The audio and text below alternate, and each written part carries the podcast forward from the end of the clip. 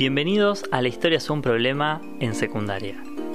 Acá van a encontrar la historia contada de otra forma. Los invitamos a pensar el pasado desde las preguntas históricas y los conflictos sociales. En cada capítulo cubrimos un problema de la historia pensado críticamente. En el capítulo de hoy, Método de investigación histórica. ¿Quiénes pueden escribir historia?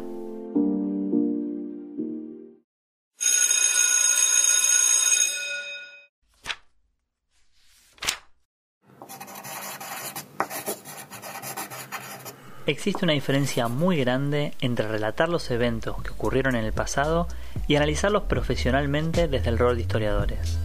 En este capítulo vamos a analizar la diferencia entre ambas versiones. La humanidad cuenta historias del pasado desde hace mucho tiempo, a veces bajo el disfraz de relatos míticos o de leyendas. Pero estos relatos no son iguales al estudio histórico que realizan los historiadores, especialmente desde principios del siglo XIX. Se diferencia en la utilización de un método de investigación que es similar entre los pares y que tiene un objetivo concreto.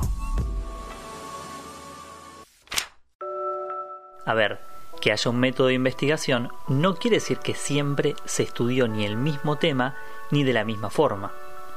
Los primeros historiadores tenían la idea de analizar la historia política de los siglos anteriores, siempre a partir de documentos escritos oficiales.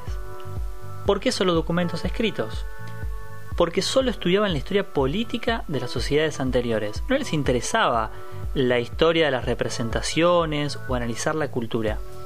¿Y por qué solo documentos oficiales?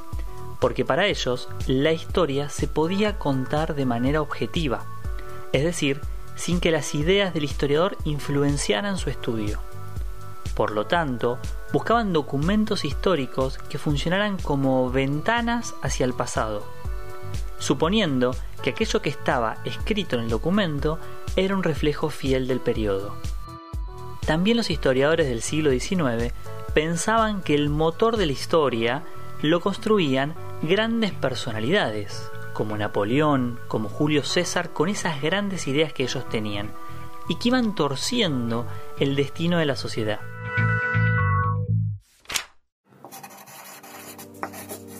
Hoy en día, los historiadores profesionales entienden que se puede investigar el pasado con otros objetos de estudio, investigando todas las relaciones humanas posibles, como los cambios económicos, la historia de las clases sociales, las distintas formas de organizar a las sociedades, los cambios culturales de un mismo pueblo, etcétera, etcétera. En definitiva, lo que nosotros llamamos problemas históricos. También lo que se fue ampliando fue la temporalidad.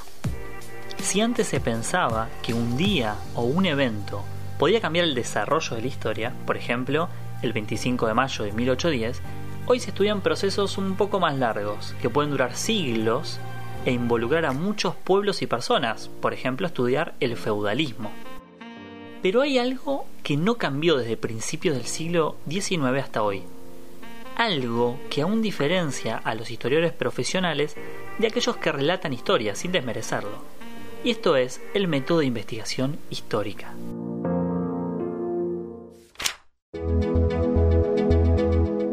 Este método no tiene mucho que ver con el método de investigación científica, que quizá lo conozcan un poco más, porque la historia no es una ciencia natural, pero tiene un par de pautas generales que ayudan a verificar lo que el historiador sostiene, y vamos a analizarlas. En primer lugar, se plantea una pregunta.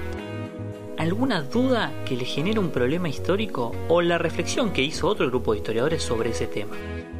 Una vez que tiene clara su duda o su pregunta, se pondrá a leer todo aquello que hayan escrito otros historiadores sobre ese tema, para estar al tanto de las discusiones que existen sobre aquella pregunta. A estos trabajos, los historiadores los llamamos fuentes secundarias. A partir de ese momento empezará a buscar fuentes de información originales a las que llamamos fuentes primarias.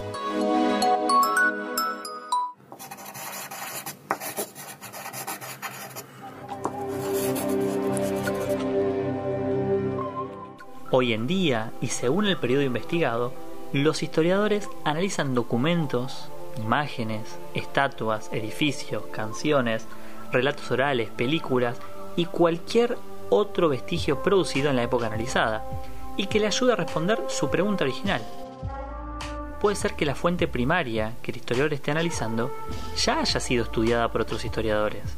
Y esto no es un problema, porque las preguntas y los enfoques con los que se analizan la fuente van cambiando con el tiempo. La fuente primaria solo tiene importancia en el análisis que realiza el historiador. La fuente no habla por sí sola. El último paso son las conclusiones, donde los historiadores reflejan el trabajo que hicieron y muestran los cambios que proponen en relación a las anteriores investigaciones, en relación a aquellas fuentes secundarias. Esta nueva información será compartida con el resto de la comunidad de historiadores, quienes pueden acompañar las conclusiones o no. Aunque este último punto sobre la validación de los colegas parezca algo menor, es una de las grandes claves para generar consensos históricos y diferenciar un trabajo profesional de otro que no lo es. ¿Puede haber algún historiador que diga que las pirámides las hicieron los aliens? ¿O que hubo una conspiración que gobernó siempre al mundo? Sí, puede haber. Pero lo importante no es lo que dice un historiador individual, sino las conclusiones generalizadas que han seguido estos métodos de investigación.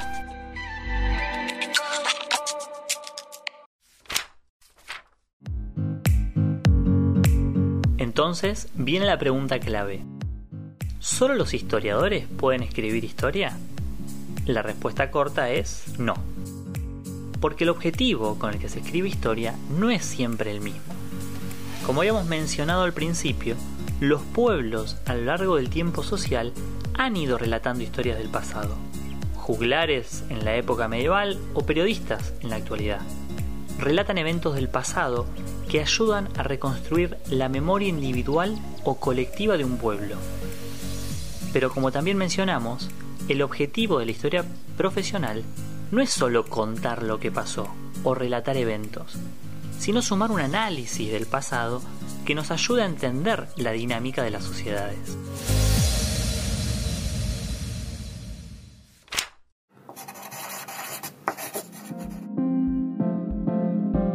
El historiador argentino, José Luis Romero, diferenciaba el trabajo que realizaban los historiadores profesionales del que realizaba el resto, como los periodistas, medios de comunicación, etc. Al trabajo de los historiadores lo llamaba saber histórico. Simplemente por, como dijimos antes, mantener siempre el método de investigación histórica y la validación que realizan los colegas. En cambio, a los otros relatos históricos lo llamó conciencia histórica, como aquellos relatos que ayudan a reconstruir el pasado, pero que su objetivo está puesto en otro plano, como la recreación o simplemente saldar la curiosidad sobre algún tema. Como vimos, los estudios históricos cambiaron con el tiempo, y no todos los que escriben historia lo hacen con el mismo objetivo. Por eso, a la hora de consumir material histórico, ya sea en libros, en YouTube o en un blog, permítanse dudar y tratar de revalidar ese planteo.